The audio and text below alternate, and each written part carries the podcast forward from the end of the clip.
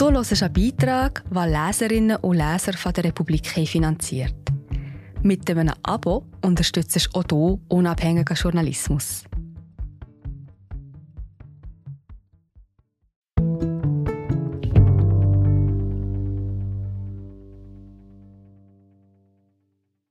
Und was kostet es? Über die ersten Wochen in der Regierung. Bundesrat ist man nicht, Bundesrat wird man. Aber wie? Von Elia Blülle und Angelika Hardecker. Gelesen von Magdalena Neuhaus. Von Albert Rösti heißt es, er spaziere schon wie ein Bundesrat durch Bern.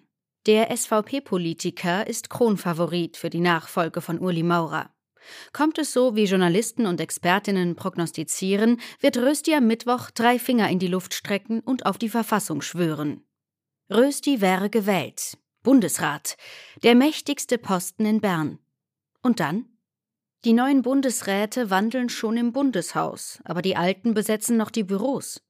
Es werden Geschenke und Schlüssel im Departement übergeben. Aber die Macht? Wie übergibt man die?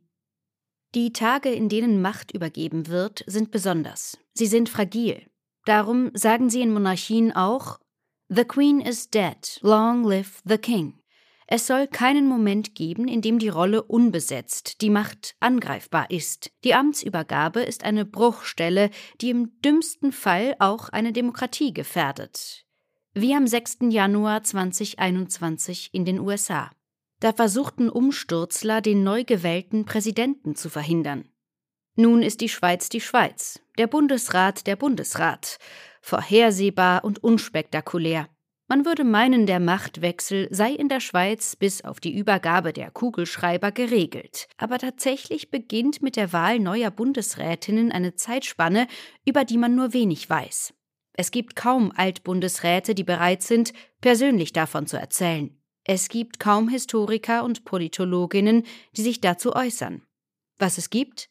Ein Drehbuch für die Übergangszeit, das die Bundeskanzlei ausgearbeitet hat. Es gibt auch eine Checkliste, die regeln soll, was der Vorgänger der Nachfolgerin übergibt. Aber beide Dokumente behält die Bundeskanzlei für sich. Was sich aus dem inneren Zirkel sammeln lässt, ergibt zusammengesetzt folgendes Bild. Bundesrat zu werden ist eine totale Überforderung nach guter Schweizer Art eine Riesenbürz. Altbundesrat Hans-Rudolf Merz, der fast im Amt gestorben wäre, sagte kürzlich in einer Fernsehdebatte zur Bundesratswahl, man habe früher Neuwagen mit einem Kleber versehen, en rodage, was auf Deutsch so viel bedeutet wie wird eingefahren. Als Bundesrat bekomme man nie einen Kleber en rodage, sagte Merz. Es geht am ersten Tag voll los. Das Departement. Ruth Dreifuß bekam die Macht in einem Koffer überreicht. Zwei Tage nach der Wahl im Jahr 1993, als klar war, dass sie dem Innendepartement vorstehen würde, klingelten der Generalsekretär und ein Weibel frühmorgens an ihrer Tür. Sie brachten die Papiere zu den politischen Geschäften, für die sie zehn Tage später verantwortlich sein würde. In diesem Moment, schreibt Ruth Dreifuß auf Anfrage der Republik, sei ihr so bewusst geworden wie nie zuvor, jetzt bin ich Bundesrätin. Sie wurde es sehr plötzlich. Ähnlich überraschend wie auch Ruth Metzler, 34-jährig, davor Überfliegerin der Appenzell-Innerrhoder Regierung. Metzler schreibt in ihrer Autobiografie, nach der Wahl sei ihr Mann in Bern gemeinsam mit dem Sicherheitsdienst auf Wohnungssuche gegangen, während sie sich auf das Amt vorbereitete. Den Vertrag habe sie unterschrieben, ohne die Wohnung zuvor gesehen zu haben. Einmal gewählt erhalten Bundesrätinnen ein Büro im Bundeshaus. Die Bundeskanzlei begleitet sie während der zwei, drei Wochen bis zum Amtsantritt. Die Bundeskanzlei stellt auch Personal zur Verfügung, etwa für Medienanfragen. Doch rasch rekrutieren Bundesräte ihre eigene Entourage. Ein bis zwei persönliche Mitarbeiterinnen, oft frühere Bundeshausjournalisten, die den Betrieb gut kennen oder langjährige Vertraute aus dem Parteiumfeld. In den ersten Wochen entscheiden neue Bundesrätinnen, ob sie den Generalsekretär der Vorgängerin behalten. Oft tauschen sie ihn aus. Sie treffen informell Amtschefs und Direktorinnen, denen sie vorstehen werden und von denen sie über heikle Interna informiert werden. Wo lauern Gefahren? Was muss man über die anderen Bundesräte wissen? welche Geschäfte drängen. Das geht dann zack, zack. So erzählte es Hans-Rudolf Merz im SRF Club. Dann kommt der Generalsekretär, der mir sagt, was für Sitzungen anstehen, um welche Zeit. Um 8 Uhr dort, um 9 dort, um 12 Mittagessen mit jenem. Und dann ist man so drin. Es gehört zu den Widersprüchen des Amtes. Die Politikerinnen wollen Macht, aber sind sie gewählt, werden sie erst einmal fremdbestimmt. Das beginnt bei der Departementsverteilung. Wenige Tage. Wir sind gerade wieder da. Ich bin Marie José, Wissenschaftsjournalistin bei der Republik. Und ich tue dich hier kurz stören. Mir gefällt bei der Republik, dass sie vertiefen. Es sind mehrheitlich Geschichten, die auf Hintergrund eingehen. Für das Lesen oder Hören, beim Joggen, beim Kochen oder wie man noch einen langen Tag vor dem Computer einfach möchte die Augen zutun. Wir sind werbefrei und nur von unseren Leserinnen und Lesern finanziert. Unter republik.ch slash hallo kannst auch hier ein Abo lösen. So, und das war es auch schon mit der Störung.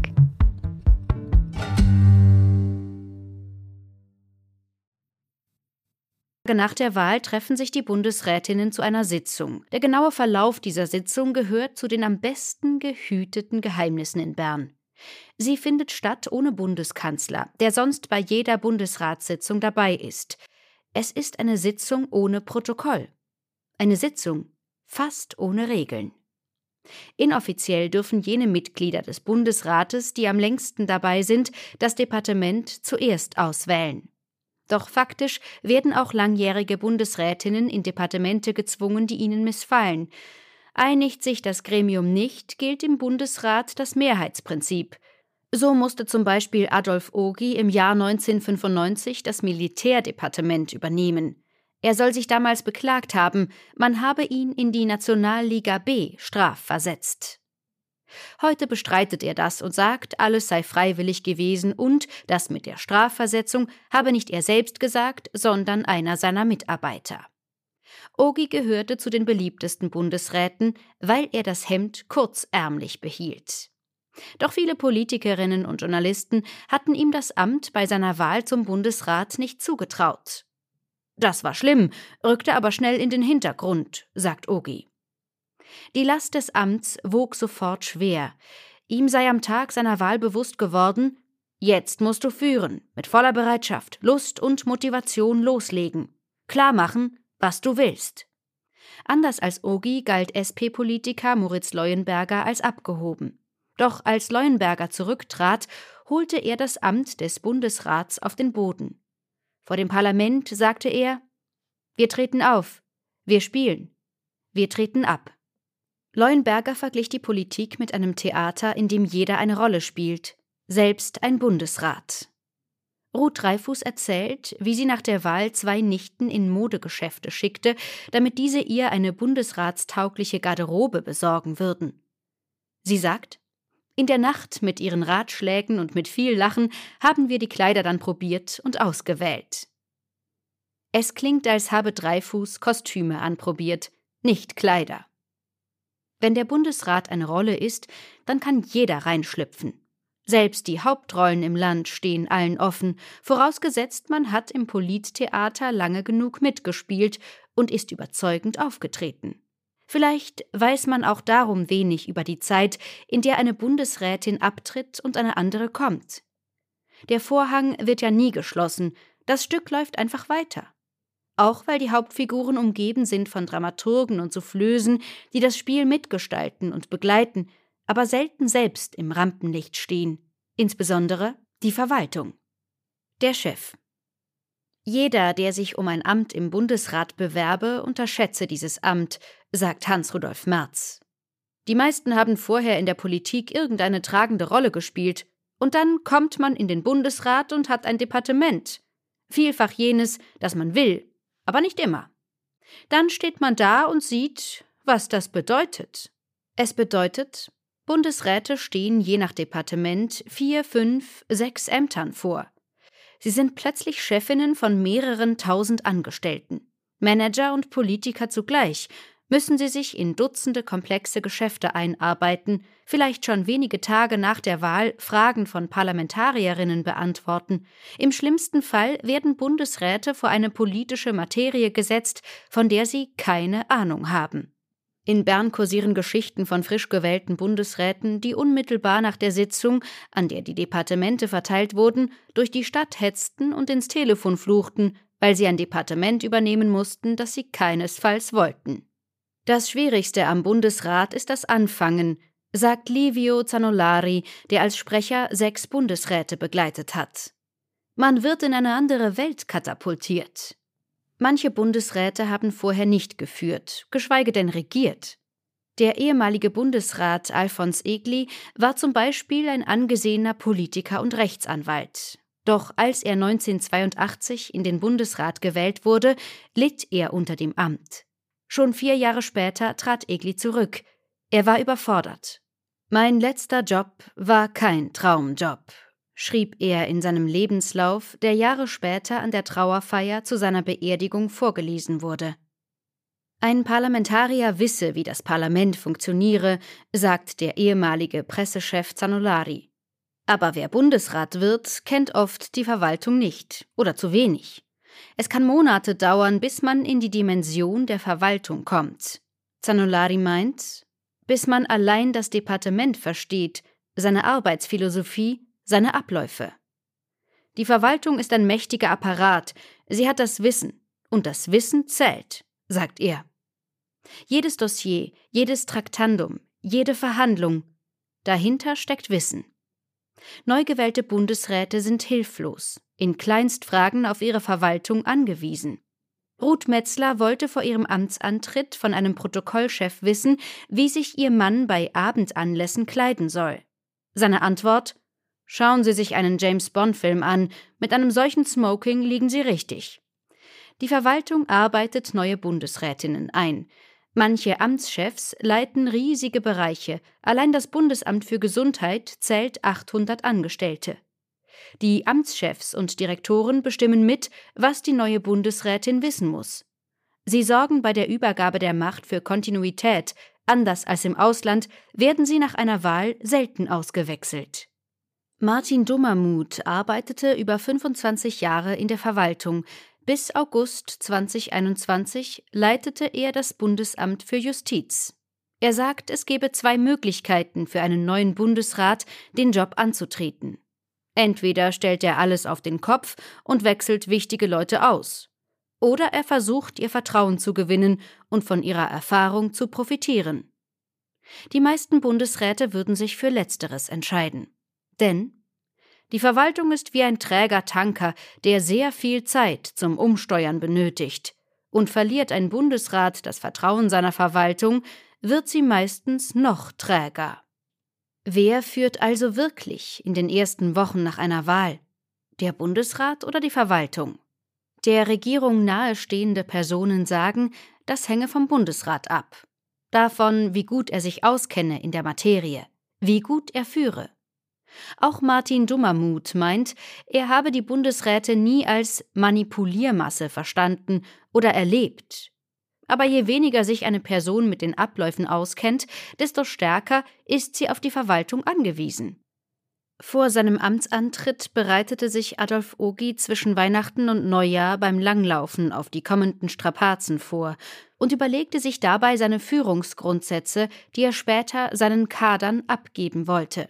Heute sagt er, meine Mitarbeiter, Amtsdirektoren sollten von der ersten Minute an wissen, was der Ogi will. Sie mussten meine Ziele und Prioritäten kennen. Das ist absolut entscheidend, ansonsten wird man als Bundesrat geführt und die Verwaltung sagt einem, wo es durchgeht. Als er später vom Verkehrs- und Energiewirtschaftsdepartement ins Militärdepartement wechselte, tauschte er als erstes den dortigen Generalsekretär aus, der zuvor für vier Bundesräte gearbeitet hatte. Er sei zwar hervorragend gewesen, aber auch eine graue Eminenz. Ich sagte dem Generalsekretär, er müsse jetzt ein Jahr früher in die Pension, erzählt Ogi heute. Ich wollte nicht unter ihm Bundesrat sein. Neue Bundesrätinnen balancieren nach ihrer Wahl auf einem dünnen Seil. Einerseits sind sie ohne ihre Verwaltung hoffnungslos verloren, andererseits müssen sie die politische Kontrolle behalten. Gefragt, was das Schwierigste sei am Bundesratsamt, antwortete Pascal Couchepin kürzlich im Blick, man müsse herausfinden, wem in der Verwaltung man trauen kann. Der Mensch. Könige hatten Leute, die sie weckten und betteten, wuschen und anzogen. Sie besaßen absolute Macht und null Privatsphäre. Bundesräte teilen die Macht mit sechs anderen, der Verwaltung, dem Parlament, dem Volk. Aber sie sind, schreibt der Historiker Urs Altermatt, so etwas wie republikanische Royals. Sie sind die Prominenz in einem Land ohne Stars. Bundesrätinnen haben Weibel, Chauffeur, Personenschützerinnen, Sekretäre, persönliche Mitarbeiterinnen und Sprecher. Sie werden von vielen Personen umgeben, sind nur noch selten allein. Es ist paradox. Wer Bundesrat wird, rückt in der Gesellschafts- und Machtordnung auf. Er erhält Privilegien, die Distanz zum Rest der Schweiz vergrößert sich. Und trotzdem, oder gerade deshalb, rückt die Schweiz den Bundesräten ziemlich nah. Als Ruth Metzler gewählt war, fuhren in Appenzell Autos und Kleinbusse vor. Ganze Wandergruppen nahmen den Weg auf unseren Hügel unter die Füße, berichtet sie. Hans-Rudolf Merz plauderte kürzlich aus, er habe im Schlafzimmer eine Tür mit Spion eingebaut bekommen. Bei Micheline Galmiret ging jede Distanz verloren, was ihre Frisur betraf. Auf der Straße habe man sie an den Haaren gezupft und gerufen: Nein, es ist keine Perücke. So steht es in ihrer Biografie. Anders als manche Bürger halten sich Journalistinnen zurück. Schweizer Medien respektieren Grenzen, an die man sich im Ausland nicht überall hält, schreibt Ruth Metzler. Solange das Private das Amt nicht tangiert, berichten Medien kaum über das Liebesleben von Bundesräten, obwohl einige Bundeshausjournalistinnen viel zu erzählen hätten. Und doch, wer Bundesrat wird, bezahlt einen Preis. Der frühere Außenminister Didier Burkhalter fasste das bei seinem Rücktritt in einem Satz zusammen. Das Amt, sagte er, sei wie eine zweite Haut. Es gibt keinen Platz mehr für ein Leben ohne. Sie haben das immer, immer, immer, immer. Burkhalter trat früh zurück und überraschend. Der Preis, den ein Bundesrat für das Amt bezahlt, ist in den vergangenen Jahren gestiegen. Simonetta Sommaruga sagte bei ihrem Rücktritt, man sei in der Schweiz stolz darauf, dass Bundesräte im Tram unterwegs seien. Sie schätze das auch sehr. Aber es ist nur die halbe Wahrheit. Bei vielen Auftritten haben wir heute Personenschutz. Und ich denke, wir sollten nicht alles hinnehmen. Samaruga war von der SVP jahrelang massiv angegriffen worden. Vielleicht richtete sie sich an die Partei, vielleicht auch an die Medien, wenn sie sagte, alle sollten sich bewusst sein, wenn der Ton rauer wird, wirkt sich das aus. Ruth Dreifuß wurde in ihrem ersten Jahr als Bundesrätin von der Westschweizer Wochenzeitschrift Domaine Public gebeten, über ihr neues Amt zu schreiben.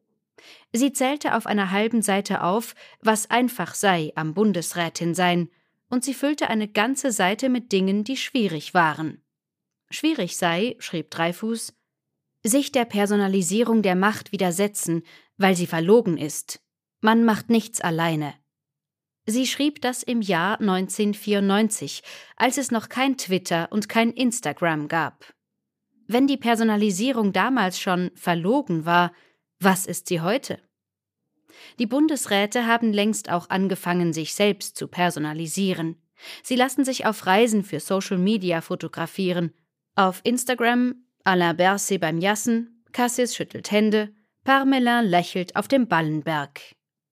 Bundesräte inszenieren und vermarkten sich, obwohl sie wissen, dass Bundeskanzler Walter Thurnherr recht hat, wenn er sagt, ab und zu ist man, wenn man die Bundesräte kennt, ziemlich überrascht, welche Fähigkeiten und vor allem welche Unfähigkeiten ihnen zugemutet werden. Da wird nicht selten übertrieben, denn bis auf Ausnahmen sind die Mitglieder des Bundesrates normalsterbliche Lebewesen. Schwierig sei, schrieb Ruth Dreifuß nach ihrem ersten Jahr im Bundesrat, Zeit finden, um einen Freund zu trauern, vor Trauer und Entsetzen zu weinen, die Erinnerung an eine Begegnung, ein Lächeln wie Schnappschüsse zu bergen und sich damit abfinden, der Sammlung nie mehr weitere hinzuzufügen. Schwierig sei, fuhr sie fort, älter werden, dicker werden, Augenringe im Rampenlicht tragen, sich manchmal bei der Heuchelei ertappen, so tun, als ob man Leute erkennt und seine Verfügbarkeit rationieren. Schwierig sei es, eine Belastung zu sein für Freunde, Familie und Angehörige. Schwierig sei manchmal, die oppositionelle Rolle anderen zu überlassen. Als Dreifuß zu ihrer ersten Sitzung im Bundesrat Platz nahm, erwartete sie ein großer Strauß Blumen auf dem Pult. Es waren Ringelblumen, in ihrer Muttersprache Souci. Souci bedeutet auf Französisch Sorgen. Dreifuß wurde praktisch über Nacht Bundesrätin. Die Wahl vom Mittwoch wird viel unspektakulärer ablaufen. Aber egal, wer gewählt wird, es gilt der Satz, den sich Ruth Dreifuß damals selbst zusprach. Enfin, les soucis commencent. Endlich beginnen die Sorgen.